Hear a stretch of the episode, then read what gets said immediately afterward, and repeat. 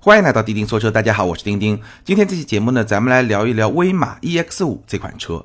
那咱们的老听友呢，应该对威马这个品牌不是特别的陌生，因为我在节目里面介绍过，威马呢是中国这一波造车新势力里面一个比较有代表性的公司。那它的创始人沈辉呢，在创业之前是沃尔沃的高管。所以，威马这家公司代表了中国这一波造车新势力里面的一股力量，就是汽车人造车。那另外一股力量呢，就是互联网造车，就是我们看到的蔚来啊，像小鹏汽车啊。但你也不能说简单的说它就是互联网造车，这个概念是不准确的。确切的说，应该是互联网人哎出来创业造车。那威马代表了另外一种势力。那因为沈辉的这么一个背景呢，所以威马公司跟像蔚来啊、小鹏啊最初的打法略有不同。威马在创立之后，最先干的一件非常重要的事情就是造工厂，造自己的工厂。所以威马在温州是有自己的工厂的。而威马今天我们要聊的它的第一款车 EX 五，也是在自己的工厂里面造出来的。那 EX 五这款车呢？首先我大概介绍一下它的定位。这款车呢，跟我们上一回聊的另外一款纯电动车荣威 Marvel X 其实是不太一样的。Marvel X 是一款纯电动的中型 SUV，而威马 EX 五是一款纯电动的紧凑级 SUV。从级别上来说呢，要低一个级别，车身也要更小一点。那从价格上来说，差距也是比较明显的。Marvel X 补贴以后的售价呢，基本上是二十六七万到三十万这么一个价格区间，而 EX 五补贴以后的售价呢，基本上就是十四五万到十五六万。这么一个价格区间，所以你可以看到，威马是一款更打性价比的纯电动车。那这个点非常的重要，因为基于这个点，我们可以展开来聊更多的话题。比如说，今天节目里面我会跟大家分享一下买电动车的条件有哪些，买电动车的时机是一个非常特别、非常有意思的一个话题，跟汽油车完全不一样。再比如说，买电动车你的心态应该是一种怎么样的心态会比较合理？这是 EX 五这款。可以说，大部分人都能买得起的车，尤其是一些限牌城市，比如说我生活的上海地区。大家一听这款车补贴以后的售价十四五万，十四五万什么概念？上海一块车牌就是九万，而且还很难得到。所以这么一个价格，基本上是很多人都能买得起的一款纯电动车。那很多人买得起，并不代表 大家都要去买。所以呢，我们今天这期节目来仔细聊一聊这款车到底值不值得买。那首先呢，EX 五是三个版本，根据电池容量的不同，分别是三百、四百和五百。那它的 NEDC 续航里程，你可以理解为就是工信部的续航里程，比较理想工况下的续航里程。三百呢就代表三百公里，四百就代表四百公里，五百呢是代表四百六十公里，大概是这么一种状况。那我试驾的这款车呢是 EX 五四百的高配版本，官方指导价是二十二万两千三。然后这款车呢有一些选装的配置，加上选配再扣除补贴以后的售价呢大概在十五六万。但这个价格是一个非常有趣的话题，咱们在节目的后面一部分会去专门分析电动车的价格，非常有意思。那在具体展开聊 EX 五这款车之前呢，我还是想跟大家聊一聊，就是现阶段选择购买纯电动车，它有几个前提条件。上一回节目咱们聊 Marvel X 的时候，有听友留言说：“哎，你再怎么安利，我也不会去买电动车。”我没有安利电动车的意思，恰恰相反，我认为现阶段可能有百分之九十以上的用户并不适合去购买一辆纯电动车。但是呢，这不代表我们不去了解纯电动车。首先呢，你今天不买，不代表你三年以后、五年以后不会买。在国家政策现在这种大力推动的情况下，我相信未来的两三年、三五年，有越来越多的朋友会去考虑购买纯电动车。这是第一，第二呢？作为咱们大家都是对汽车非常感兴趣的这么一群人，了解一下汽车业正在发展的一个非常重要的趋势。而且呢，你身边的越来越多人也会去买的这么一种类型的车，我觉得还是非常有必要的。更何况电动车它有很多部分，从购买、使用、驾驶体验很多部分跟汽油车还是相当的不一样的。那我再强调一下，我认为现阶段选择购买纯电动车有几个前提条件。第一个呢，你必须有非常成熟的充电条件，最好就是家里能装充电桩，或者至少你公司有一个比较成熟的一个充电的条件。否则的话呢，虽然说现在充电桩的基础设施越来越多，但整体而言还不是特别的成熟。比如说我在试驾这次威马 EX 五的时候，我去一个安悦的充电站，就上汽体系下的一个充电站，结果呢三个快充桩全部被我给干坏了。但也不能说干坏了，它应该就是一个通讯协议有问题，所以呢就出现故障码，需要人重新去启动，那就相当于是没法用，对吧？而且那个时候呢，正好我这个店啊。可能用的比较彻底，大概还剩下不到百分之十的电了，所以呢又没有办法开到别的快充站去，因为我也担心到了别的快充站，虽然续航里程绝对是够的，但是呢我到了别的快充站也有可能出现类似的情况，所以我又不敢出去，那我只能用慢充，晚上十点钟用慢充充了一个小时的电，然后勉强能把车开回家，然后第二天去找别的快充站，不是特别的方便，在现阶段。整体的基础设施是在建设过程中，但还没有到一个非常方便的这么一个状态。所以呢，我觉得第一个条件，你要买纯电动车，你最好家里能装充电桩，或者呢有相对可靠成熟的充电条件，你是能够真的想充的时候是能够充得上的，这一点非常的重要。那第二点呢，从家庭车辆的配置角度来说，我觉得最好是家里面的第二辆车。那这辆车的主要用途是市区代步工具。对吧？你跑长途有汽油车可以跑，那这种条件下呢，纯电动车就比较有吸引力了。我一直在节目里面说，我自己就想买一辆纯电动车，因为家里有车位能装充电桩，而且呢，显然也不是我家里第一辆车。那这种条件下，其实纯电动车对于像我这种，对吧，热爱新鲜事物，想要去体验一些新鲜好玩的东西的人来说呢，我觉得还是比较有吸引力的。那除了说这两个基本条件之外，还有两点呢，我觉得可以推动你去买纯电动车。第一个呢，就是牌照。你在一些限牌城市对牌照有刚需，那你买纯电动车显然是有吸引力的。当然了，插电式混动也可以。但是呢，如果家里有一辆汽油车的前提下，对我来说，我觉得一辆纯电动比插电式混动更有吸引力。因为插电式混动的好处是什么？它在有电的情况下可以当纯电动车开，所以比较省钱，对吧？也比较环保，相对来说。那在没有电的情况下可以用汽油来开，所以一车双能。但是如果我家里已经有一辆汽油车呢，那我就不需要一车双能。对吧？汽油车就可以跑长途，电动车就是在城区里面代步，那我就可以更纯粹一点。这个有点像什么呢？有点像，如果你只能拥有一辆车，你可能会去选一辆轿跑车或者四门轿跑车，对吧？既要有一定的实用性，又要有一定的逼格。但是如果你可以有两辆车呢？那你完全可以有一辆轿车再加一辆跑车，对吧？这个组合也会更加有意思。这个扯得比较远。第一个就是牌照，如果你对牌照有刚需，那纯电动车是可以考虑的。那第二就是我刚才说的，像我这样。咱们就是热爱新鲜事物，就是想尝尝鲜。我也知道里面有很多不成熟，我也知道会有很多麻烦。但是呢，如果去探索这些新事物的话，它其实也有一些乐趣。但这个咱们就不扯开来说远了。但总之来说，我的观点很明确：你要选择纯电动车，你必须有非常成熟的充电条件，而且呢，这辆车的主要用途是市区代步。那在这两个基础之上，你是可以去考虑纯电动车的。好，接下来我们来具体的聊 EX 五这款车。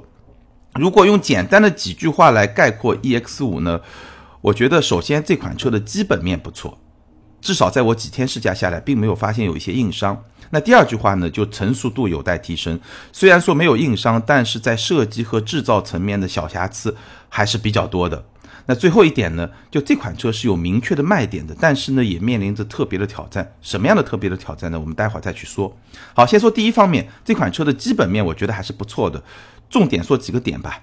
第一呢，这辆车的空间和实用性。我刚才说了，EX 五是一款紧凑型的 SUV，但是虽然是一款紧凑型的 SUV，但它的空间表现相当不错。它的后排乘坐空间完全不亚于我上一回试驾的荣威 Marvel X，就是一个中型的 SUV。或者说呢，我们用汽油车来打比方的话。EX 五的后排空间基本上和一辆大众的途岳差不多，或者说呢和宝马的叉三、沃尔沃的叉 C 六零这样的车差不多。因为豪华品牌的中型 SUV 像叉三，它是一个重置的发动机，所以呢虽然它是中型 SUV，但它乘坐空间呢可能基本上也就相当于一款像大众途岳那样的横置发动机的紧凑级的 SUV，大概是这么一个级别。那 EX 五呢也是达到了一个相当不错的一个空间的表现，后排空间。而且它的后排空间地板是全平的，所以后排虽然其实宽度不是很宽了，但是至少坐三个人从腿部空间角度来说还是比较理想的。另外呢，它后排座椅的角度是可调的，虽然调节幅度不是很大，大概十几度吧，可能跟宝马叉三差不多，但这个可调节角度的后排座椅呢，确实让乘坐能够有更多的选择的一个空间。这是后排空间，然后储物空间呢是一个比较正常的表现。首先，它在中控台的下方是有一个半隐藏式的一个储物空间，然后呢，中央扶手箱也是比较深的。车门上的储物空间呢比较正常，杯架呢也是比较正常，但不是特别的大。你放两瓶农夫山泉矿泉水没有问题，但是如果你放两杯星巴克的大杯咖啡，就相互之间就会挤到一块了。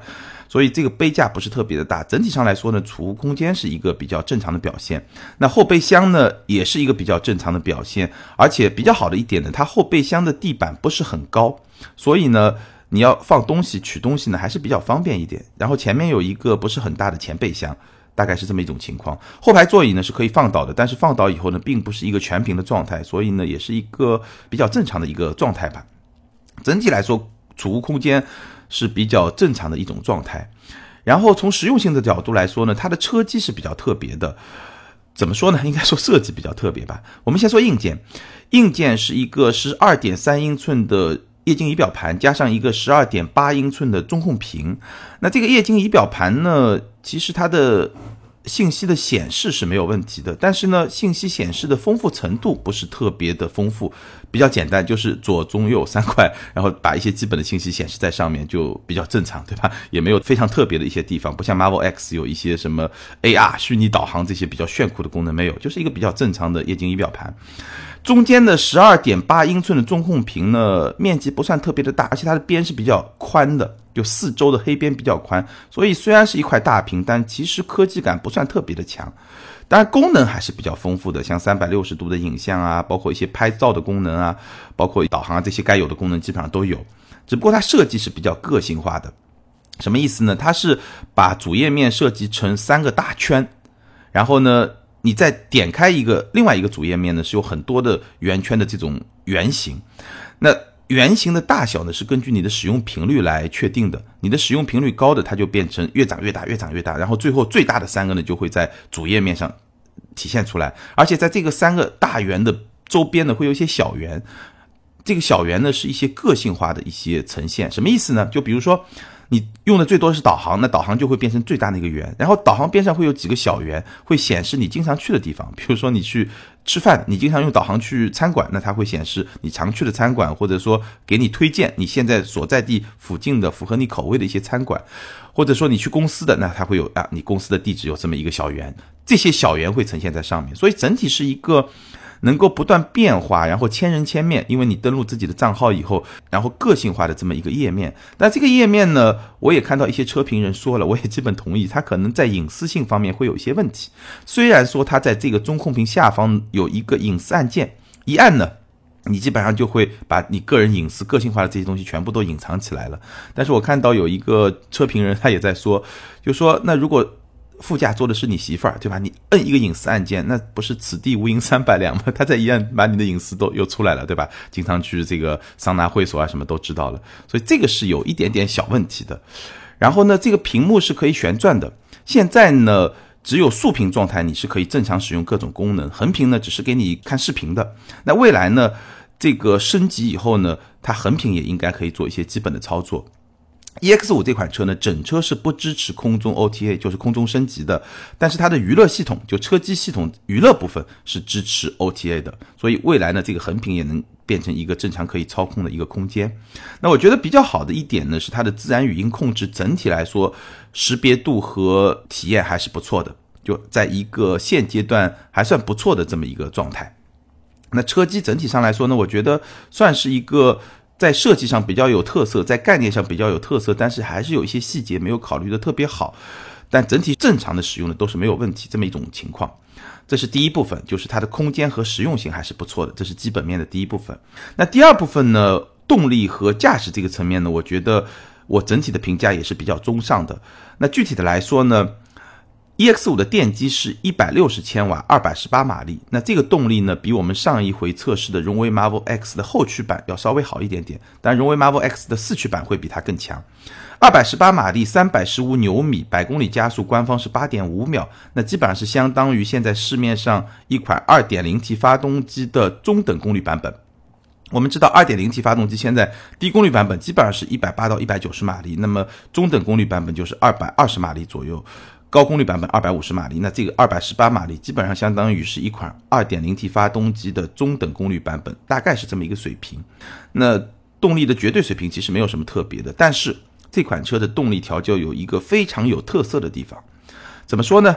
它有两种驾驶模式，一种是经济模式，一种是运动模式。这两种驾驶模式在起步阶段差不多，都像是一个汽油车。你一脚全电门下去，它是会停那么差不多半秒到一秒钟的时间，车头明显一个上扬，然后再出去，而且整个加速过程，整个动力的输出不会给你一种特别犀利、特别强悍，就像特斯拉的某些车，对吧？包括像未来的运动模式下，就是那种动力突然喷射出来，让你会产生一种很强的推背感，然后呢，甚至会有一些晕眩感的那种感觉，不会有。它的整个加速还是比较像汽油车，但是它的特别之处在什么地方呢？在正常行驶过程中，如果你选择经济模式没有问题，还是跟一个汽油车差不多。但是如果你选择运动模式，在行进过程中，你突然一脚大电门，甚至不需要全电门，你有个三分之一、二分之一的行程，你只要踩得很快。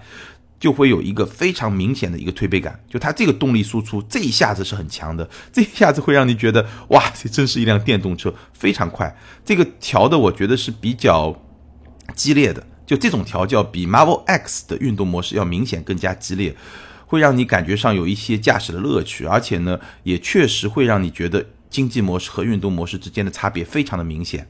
那我基本上觉得，如果你在高架路或者高速上用一个运动模式，你要去超车，要在车流中穿插，非常轻松，而且还是比较有乐趣的。那么从操控的角度来说呢，我其实一坐上去就觉得这辆车从操控的角度上来说可能不会特别好。为什么呢？因为它的坐姿特别的高。我是习惯上任何一辆车都把座椅调到能够调到的最低位置的这么一个驾驶习惯，但是我发现这个车再怎么往下调，它的坐姿都很高，所以就坐姿而言，甚至会让我觉得这好像是一辆非承载式车身的车，就是硬轴 那种车，那种 SUV 那种越野车，它的坐姿是比较高，这一点其实对操控是不太有利的。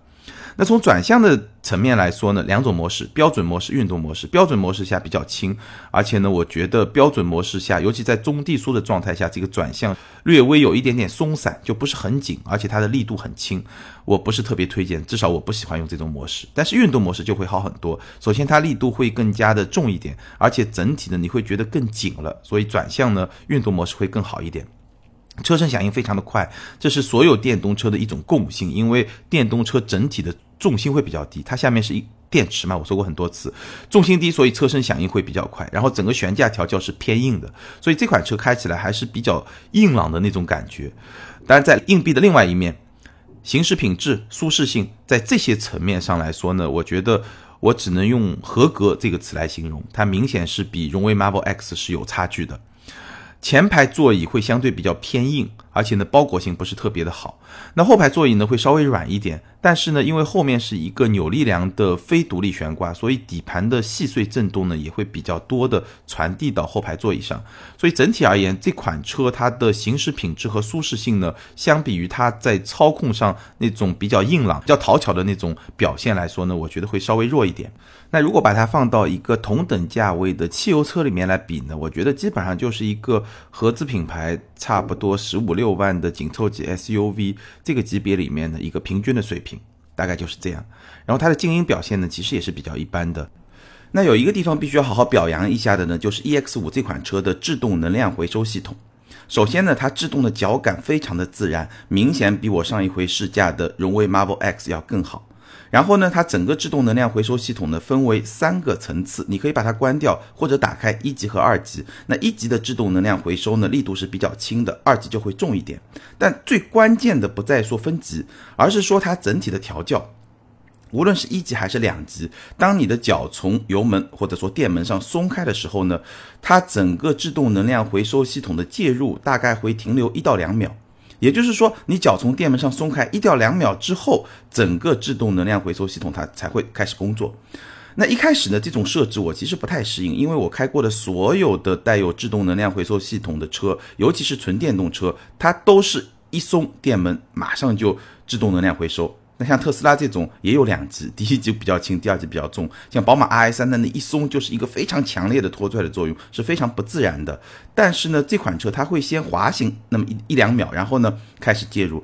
一开始不太适应，但是开了那么两三天之后呢，我发现这个系统非常的好，因为无论是在城市比较拥堵的路段，那或者说是在高速公路上，就车流比较多的时候，很多时候因为你松一下油门，就让车往前滑一段，马上又会踩油门跟上这个车流，这种工况其实是很常见的。那 EX 五这样一种设定，你习惯了以后，你会发现比其他那种一松电门马上就自动能量回收介入那种系统，其实是会更加好用，整个驾驶的过程会更加的顺畅。所以这一点我觉得还是相当不错的。好，接下来说一说续航和充电。那 EX 五这款车，它的电池组呢是五十二点五度电，这个电池的容量跟荣威 Marvel X 是完全一样的。那我也测试了一下，在城市工况下，百公里的电耗差不多是十五度电多一点。那按照这个来测算呢，续航是三百四十公里左右。高速工况下呢，基本上是二十度电多一点。按照这个来测算的话，整体的续航是二百五十公里左右。那测试的条件跟上回 Marvel X 差不多，把空调关闭，然后外界的温度基本上是在，呃四五度，就上海的冬天这么一个温度，所以测试条件是完全非常接近的。那整体的电耗或者说续航里程吧，基本上。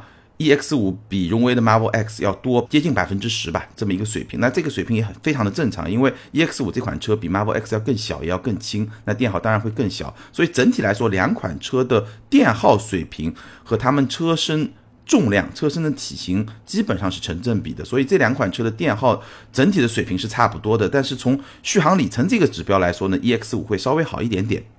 那还有一点，EX 五比较好的呢，就是在几天的过程中，我尝试在不同的快充站进行了快充，最大的充电功率是超过了三十千瓦。我记得上一回荣威 Marvel X 是二十千瓦，差不多是这么一个速率，充电的功率。那这个充电功率，EX 五显然会表现更好一点。当然这个。毕竟，对吧？我尝试的这个场合次数都是比较少的，所以不是特别有说服力。但无论如何呢，单独来看 EX 五这款车的话，我觉得它的充电的效率和充电的功率表现还是不错的。因为威马给 EX 五这款车，它的电池组呢配备了两套加温系统，第一套是常规的电加温系统，你要选装两千八百八十块钱。第二套呢是在。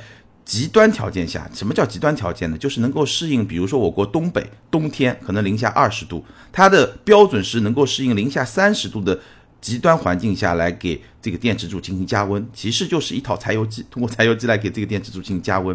那那套系统的选装价格是八千块钱，而我试驾的这款车其实两套系统都没有选装。也就是说，它就是靠正常的风冷这么一种状态，它就没加温，就是正常的电池就裸露在空气中，大概是这么一种状态。那在这种状态下，充电的功率超过了三十千瓦，我觉得这个表现还是相当不错的。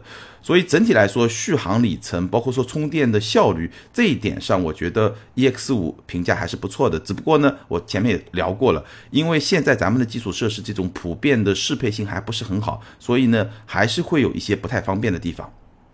好，那我们基本上把 EX 五这款车的基本面说了，整体上我说了，基本面还是不错的，至少在我几天的试驾过程中，我并没有发现一些硬伤，当然也有些小的问题，咱们刚刚都说了。那接下来我们来说第二句话，我对它的评价就是说成熟度有待提升。这款车在设计，包括说在制造的层面上，毕竟是第一批车嘛，EX 五的第一批车，所以我觉得还是有一些瑕疵，它的成熟度还是有待提升的。我重点说这么几点吧，在我几天的试驾过程中发现的问题。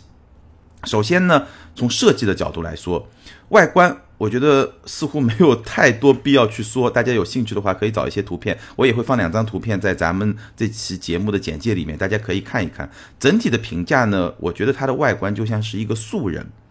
怎么说呢？它不像有一些造车新势力造出来的车，你像未来的 ES 八，对吧？虽然有些人不喜欢，但是你不可否认，你一眼看到它。你就会被它吸引，喜欢也好，不喜欢也好，就会被它吸引。它的存在感是很强的，识别度也是非常高的。EX 五呢，识别度其实也不低，它那张前脸对吧，把整个前格栅取消了，还是有识别度的。但是整体上来看呢，我觉得不是那种特别惊艳或者第一眼就能让你印象非常深刻的这么一种设计。打个比方吧，我觉得它更像是优衣库里面的那些衣服，可能这些基本的品质啊、性价比啊都不错，但是呢，并不是靠设计来吸引人，它的外观大概就是这么一个状态，素人。但是从使用的角度来说呢，有两个槽点。第一个呢，它的快充口是设计在车头这个位置，车头这个位置呢，几天使用下来，我觉得不是特别方便。且不说车头这个位置是比较容易发生事故的，对吧？如果你跟前车一个追尾，那这个地方维修成本就会比较高。而且在实际驾驶过程中，在很多充电桩，尤其是在一些大型超市的地下车库，这样的充电桩，其实你要车头开进这个车库不是特别的方便，这是第一。第二呢，有些停车库啊，它车停的特别满，我有一次就遇到有一些不太规范停车的 一些车，就停在墙壁的靠着墙，就随便停，看到有一个还是可以停的一个空间就靠着停，然后我车头因为是怼到那个停车位里面，所以我必须倒出来，这个时候呢，我。车尾后面就有一辆车是不规范的停在那儿，所以我倒出来其实是刚刚好，非常危险，就倒不出来了，可能就出不来了。所以就把充电口设置在车头，然后让车这样开进这个充电位去充电。我觉得这个设计从实际的使用体验来说不是特别的好。那这是第一个槽点，就是快充充电口的设计的位置。那第二个问题呢，就是这辆车的车的门槛是比较宽的。应该是为了保护车厢底部的电池，就是在侧面能够有一个更好的保护。但是呢，这个门槛比较宽了以后呢，而且车门没有把门槛包起来。我试驾的这几天就一直在下雨，所以我每次下车都非常容易把裤脚弄脏，非常容易弄脏。因为一脚你是踩不到地上的，你必须是站起来然后才能踩到。这个时候你就非常容易把裤脚弄脏。这是外观设计层面的两个槽点。那整个内饰呢，同样也是一个素人，所以它内饰给我的感觉是什么？第一眼。我其实觉得哇，真的没啥，真的非常的普通，甚至会觉得设计感不是特别的好，有些杂乱。比如说它副驾前方的那个区域，好多层次，我数了一下，差不多有六层，不同的材料、不同的颜色、不同的设计的这种感觉，还是有一点点乱。包括它整个中控屏背后的那个音响的面板的质感，我个人感觉也不是特别的好。所以整个设计感，我觉得不是做的特别的好。但是呢。第一感不是特别好，但是你开了几天以后呢，你会发现，哎，好像内饰的这些材质的选择啊，它有一些地方用了皮革，有一些地方用了软质的材料，然后真皮包裹的方向盘，有一些金属饰件的一些装饰啊，包括一些细节的设计，你会发现它的质感其实不错。所以呢，基本上就是一个，你可以把它想象成一个理工科的学生，你知道吧？他可能在某些地方。或者说相当多的地方还是用了不错的料，但是呢，最后搭配在一块儿的效果呢就比较一般。所以从设计角度来说，我觉得不是特别的成熟。那还有一些瑕疵呢，比如说。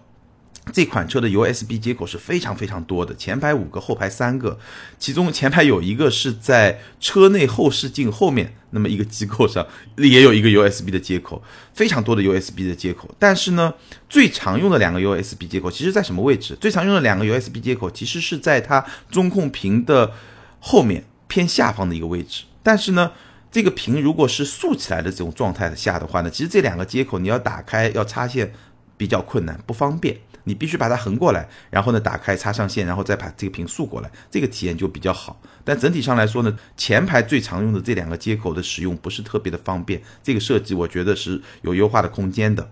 还有一个问题呢，就是中控屏下方一个隐藏式的空间是带无线充电的。但是它这个无线充电的感应区域非常有限，你必须要很恰巧卡在那个位置上才能进行无线充电，否则的话，你一脚刹车，一脚油门，这个手机稍微甩一甩，哎，就离开这个区域，就没有办法进行无线充电了。那这个设计我觉得也是有优化的空间的。还有一些小的瑕疵，比如说它这个换挡的旋钮，整体手感就会不是特别紧，有一点点松。包括它换挡旋钮后面的用来控制驾驶模式和能量回收系统的这么一个。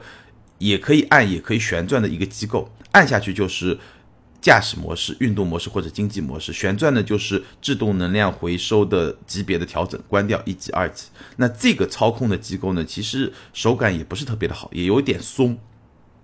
包括说它的自动雨刮，虽然说定义了一级到七级感应度、灵敏度的调节，但是真的用起来的时候，一级和七级好像也没有什么明显的差别。所以这些地方呢，其实我觉得作为威马这个品牌，它的第一款车，对吧？它整个工厂里面造出来第一款车，而且这个车从研发到设计到制造，其实整个过程时间还是比较短的。所以这第一批车呢，我觉得在制造的这个层面上，在设计的层面上，还是有一些小瑕疵，不是特别的成熟，有一个提升的空间。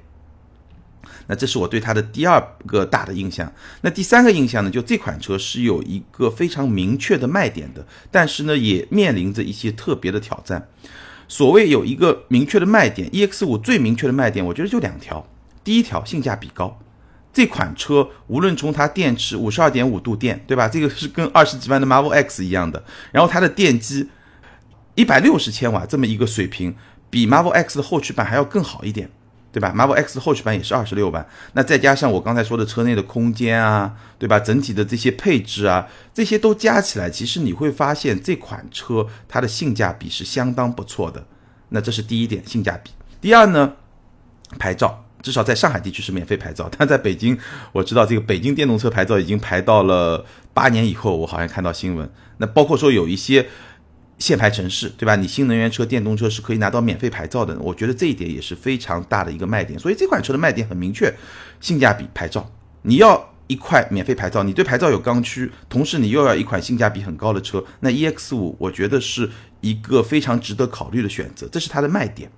但是呢，说到价格，说到性价比呢，又有一点特别复杂的情况，我来跟大家说一下。这款车，如果你在二零一八年来买，我用上海地区为例啊，国家补贴是五万五，上海地方补贴是两万七千五，加起来是八万两千五，同时免购置税、免车船税，还可以得到一块免费的牌照。那我试驾的这款车呢，官方指导价是二十二万两千三，补贴以后呢是十三万九千八。加上一些选装的配置以后呢，差不多就是十五万左右。如果把它作为一个十五万左右的车辆衡量，我觉得这款车的性价比真的是相当的高。甚至呢，因为我说了，我这辆是 EX 五四百的高配，那如果你选一个三百低配，你基本上十三万、十二万到十三万就可以落地，就可以拿到手了，而且还有一块牌照，这块牌照就值九万块钱。你说这个车性价比高不高？相当的高。那你纠结在什么地方呢？纠结在 EX 五，包括说现在很多电动汽车，它跟汽油车不太一样。我刚刚说的十五万是二零一八年的价格，二零一九年就不一样了。为什么呢？因为电动车有可能越卖越贵啊！为什么叫越卖越贵？汽油车一般都是新车上市以后折扣越来越大，越卖越便宜，但电动车不是这样的。为什么呢？因为电动车你最后到手的价格其实是由厂商销售的价格减去政府给你的补贴。那这款车我刚才给大家算了，二零一八年对吧？扣掉补贴以后十五万，但是二零一九年的补贴政策其实现在还没有出来。我们已经能够明确的是，二零一九年的补贴政策一定会退坡。什么叫退坡呢？就补贴会越来越少，但具体会少多少不知道。那威马在二零一九年的一到三月呢，制定了一个保价政策。什么叫保价政策呢？就是说你在一到三月下大定。什么叫大定呢？新能源车我们比较习惯的，像这些造车新势力，它都有小定和大定。小定呢，就是你支付一个定金，这样呢你就可以排队，排队了你就可以先拿到车。但这个定金呢是可退的，那往往是在它车刚发布，离交车可能还有半年、一年的时候可以小定。那什么叫大定呢？就是小定到一定时间，车开始交付了，你就必须交大定了。这个大定是不能退的。那你交了大定以后呢，你就正式排到那个交车的队伍里面，你就可以尽早的能提到车。这个叫大定。一到三月，如果你交了大定的话，如果二零一九年的政策最后出来，补贴退坡超过一万元，威马会承担超过一万元的部分，也就是说你承担一万就够了，多出来的威马来承担。那如果补贴退坡不到一万，那全部都是你自己来承担。那什么意思呢？就是说你在一到三月交了大定以后，你最后承担的这个车价，比二零一八年最多贵一万，也有可能贵几千块钱。但无论是贵一万也好，贵几千也好，这个感觉都不太好。就是说，这个车是会越卖越贵的。那三月以后呢，我们就不知道，但是非常大的概率会卖得更贵。所以，这个电动汽车其实不仅仅是 EX 五了，所有跟补贴相关的电动汽车、新能源汽车都会面临这么一种局面，就是会越卖越贵。所以呢，你什么时候买，又是一个非常有意思的问题。首先，性价比，你贵了一万以后，性价比还有那么高吗？客观的来说，哪怕贵一万，我觉得这个车的性价比还是比较高的，但是肯定没有原来那么高了。但是如果三月以后贵个两万三万呢，那就不好说了，那就是另外一种局面了。这我们到时候再来看。第二呢，什么时候买，这又很纠结，因为通常情况下，一个新品牌，如果你不是很急的话，你不是说一块车牌有刚需的话，我会比较建议你买它推出的第二款车，这个成熟度。制造层面的成熟度、设计层面的成熟度都会有非常明显的提升。那如果你比较急，你要买第一款车，对吧？你觉得这个车性价比很好，特别符合自己的需求，我也建议你过半年，你至少在它工厂里面是第二批车或者第三批车，这个成熟度也会有一个非常明显的提升。但是呢，现在纠结是什么？你过半年买，你可能就要贵一万块钱；你过一年买，可能就要贵两万块钱。这个好像不太受得了，对吧？所以这又是一个非常纠结的点。所以呢，这个话题咱们延展一下，就是在现阶段你要购买，有些时候你首先你对时机的把握，你要充分去考虑自己的需求，我到底有多大的刚需，或者说我这个预算，对吧？我愿意省一万块钱买一辆在制造层面上瑕疵。会有一些相对比较多的车呢，还是说我贵一万，我等它第二批、第三批造出来的车，这些瑕疵都能解决到一个更好的状态的这么一款车呢？这个你得好好想清楚，这个一定得想清楚。包括说它后续推出的车型可能会有更多的配置，我好像是听说 EX 五第二批就四月开始的那批车型会搭载辅助驾驶系统。那它显然配置也就更高了。那这些问题你要想清楚，结合自己的需求，对吧？你到底想要一款车，你是更在乎性价比呢，还是说更在更好的配置，包括说制造层面的成熟度？这是第一点。第二点呢，哪怕是想清楚了这些之后，我觉得你还是需要有一个更加开放的心态。真的，你需要一个更加开放的心态，因为整体来说，电动汽车还是一个新鲜事物，所以呢，你还是会遇到各种各样的问题。那如果你是一个比较对吧？愿意接受新鲜事物，心态比较开放。充电这儿不行，那就当是学了一点知识，对吧？知道哦，这个充电桩是不行的，或者说怎么样是可以的。到哪儿充电这个效率会最高，会最省钱？其实里面有非常多的有意思的问题。如果你把它看作负担。你纯粹把它理解为负担，那你会有很多的负面情绪。但如果你就觉得，哎，也挺好玩的，慢慢的把诀窍找到了，找到一个比较好的跟电动汽车相处的方式，那我觉得，如果你是这样的心态，这样的消费者，你的心理习惯就是这样的话，我觉得也许你会更加适合拥有一辆电动汽车。好，关于威马 EX 五呢，今天咱们就聊到这儿。今天的节目里面呢，也聊了很多跟选购电动汽车相关的问题，什么样的条件，什么样的时机，什么样的心态。那关于这些问题呢，也欢迎大家在留言区写出你的想法，跟更多的听友和钉钉来进行互动。接下来呢，我们来看上一期节目的听友留言。上期节目咱们聊的是即将换代的车到底应该买新款还是老款？ID 是分裂的单细胞，这位听友他说，确实上周还在纠结选三系 GT 还是 ES 三百，周末就定了 ES，一新一旧加上混动的魔力，确实对我多出了一份诱惑。本来去年就打算出手，一年没有白等。也许十年前呢，老款和新款的差别主要在硬件外观部分，而现在的换代车更新了更多的科技类部件，比如更智能的车机系统、更丰富的主动安全配置、更有科技感的液晶显示、HUD 电子手刹、无线充电等等。而且今后的趋势对电子配置的更新频率肯定会越来越快，所以这时候新款肯定比老款更有竞争力。马上晋升奶爸，请大家顶我上去求座椅。这位听友的问题，我本来还打算在下期的听友互动提问环节里面来专门回答一下，那没想到你这么快就下手了，恭喜恭喜！ES 三百 H 确实是很值得买的一款车。那既然大家确实把你顶到了最上面，那就送你一个座椅吧，儿童安全座椅。也恭喜你晋升奶爸。下面一位听友，一个勇敢的围观者，他说，之前还真的有点纠结是买新款还是老款三系，当深入去做了一些了解后，还是决定等新三系了，毕竟现在的车又不是不能开。现在谈老三系，终究绕不开价格。正好最近又看一本介绍奥地利经济学派的书，里面两句话真是经典：第一，价值具有主观性，说白了，自己认为好的就是好的；第二，人们往往不能恰当的认识他们选择的成本。一旦我们明白了成本是根据我们所放弃的替代选择来衡量的，我们或许就会对一些一般性的选择获得截然不同的认识。钉钉是谨慎科学的，一直强调，如果是我，我会怎么选择？说的是自己的主观意见，其实大家的经济实力不同，热爱程度不同，每个人的内心意见都是独特的，真的难以抉择，不妨问一句：我选择的成本是什么？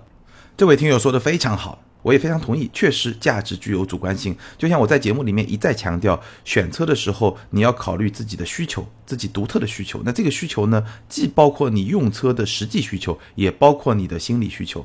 很多时候啊，你选择了一辆车，不仅仅是说买了这么一个产品，你也选择了未来三到五年跟这辆车在一起度过的那些时光、那些时间，那都是你生命的体验。如果从这个角度去考量呢，你的想法可能又会有所不同。好，欢迎这两位听友把你们的联系方式通过个人微信号全拼的钉钉小马家发送给我，你们将获得的是价值九百九十九元由途虎养车网赞助的途虎王牌乐乐虎汽车儿童安全座椅。具体的领奖方法呢，可以参考本期节目的简介。那大家听到这期节目的时候呢，我正在日内瓦参与本届日内瓦车展的报道。接下来呢，我也会做一到两期节目来跟大家聊我在日内瓦看到的一些东西。也欢迎大家关注我们的微信订阅号“钉钉说车”，观看我们制作的视频节目，或者通过新浪微博钉钉说车钉钉来跟我进行互动。好，今天就聊到这儿，下周接着聊，拜拜。